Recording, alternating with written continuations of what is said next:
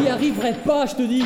Écrire force mentale, réaliser les épisodes, faire la relecture, enregistrer mes rôles, dérocher, monter avec Swan Media et, et, et préparer la soupe. Euh, Je vais Elle se crever. saisit du gun. Non mais tu m'embêtes, bosse mieux. Et n'oublie pas d'apprendre à dessiner aussi, on a besoin de toi en illustration et pour les bouquins. Putain, je suis foutu.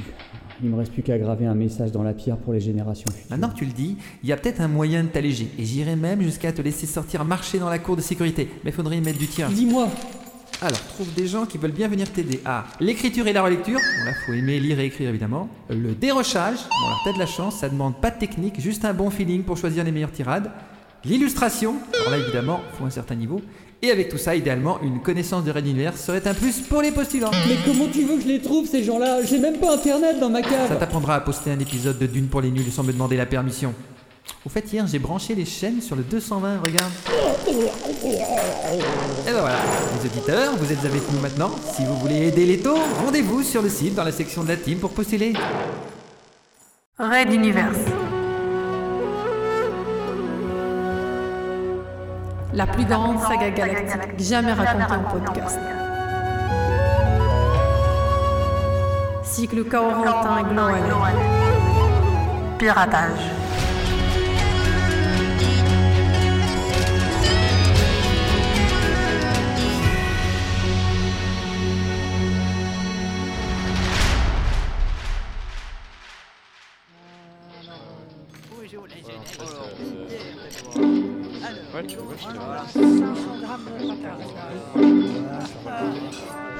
Transporteur 6, Cité intérieure.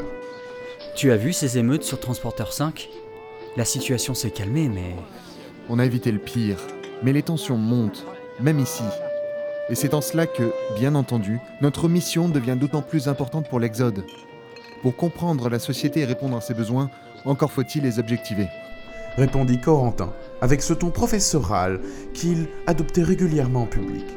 Un soupçon d'ironie pointait toutefois dans sa voix. Dave Keyan et lui étaient assis à une table d'un petit fast-food, une gargote qui, comme tant d'autres, dans les allées sinueuses de la cité intérieure, proposait quelques plats de synthèse pour une poignée de crédit.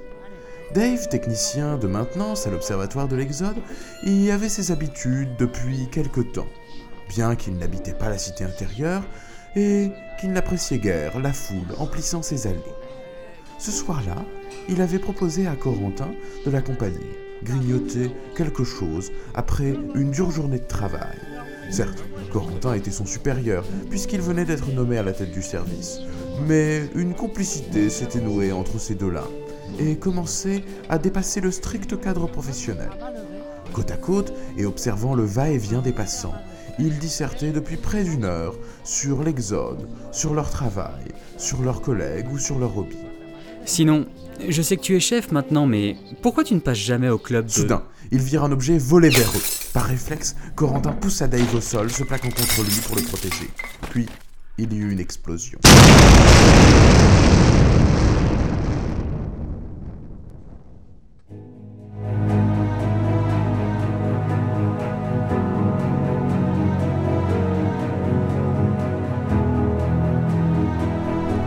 La lieutenant Solène Galahad, les cheveux rouges coupés courts, était allongée sur son lit, les yeux dans le vague. La chambre, plutôt spacieuse grâce au statut d'officier de la jeune femme, était particulièrement peu décorée. Si quelques vieilles affiches jaunies de films occupaient les murs métalliques, on ne trouvait sur le bureau, l'un des seuls meubles de la pièce, qu'un ordinateur portable replié et une pile de disques musicaux aux styles éclectiques.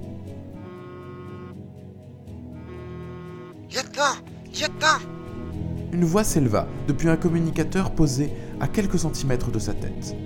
Elle le prit en main. Certes, il s'agissait d'un canal d'urgence, mais elle savait son nouvel opérateur obséquieux et particulièrement stressé. Tout officier de renseignement de l'Exode n'allait en effet jamais loin sans son opérateur qui, à distance, le guidait et le soutenait dans ses recherches ou infiltrations. Fuego, combien de fois encore faudra-t-il que je te demande de me tutoyer et de m'appeler par mon prénom?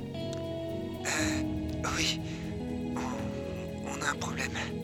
Fuego s'arrêta, semblant reprendre son souffle. Un attentat à la bombe dans un fast-food de cité intérieure. Une bombe incendiaire. Ça a eu lieu il y a six minutes. La milice nous transfère l'affaire. Mais j'ai déjà dit qu'on ne gérait pas les tensions communautaires. S'emporta Solène, mécontente d'avoir été réveillée pour une affaire ne relevant pas des services de renseignement du transporteur. Sauf que, selon la milice, les cibles étaient deux membres de l'Observatoire de l'Exode, Dave Killian et le lieutenant Corentin Gloalen. Ils devraient s'en sortir.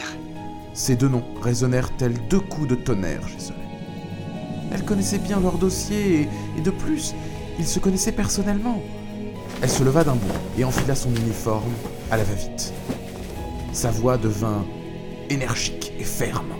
Ok, je fonce. Fuego, rassemble les éléments. Et consulte les dossiers de nos deux oiseaux. Car dans le genre ont des ennemis mortels, ils ont le niveau ces deux-là.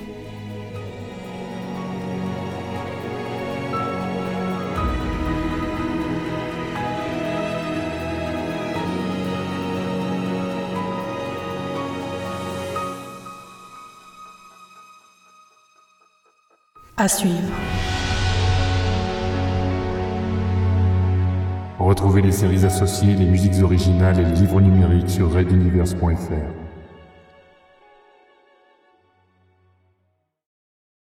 Red Universe. À suivre. Retrouvez les musiques originales, les chapitres complets et les livres numériques de la saga sur reduniverse.fr.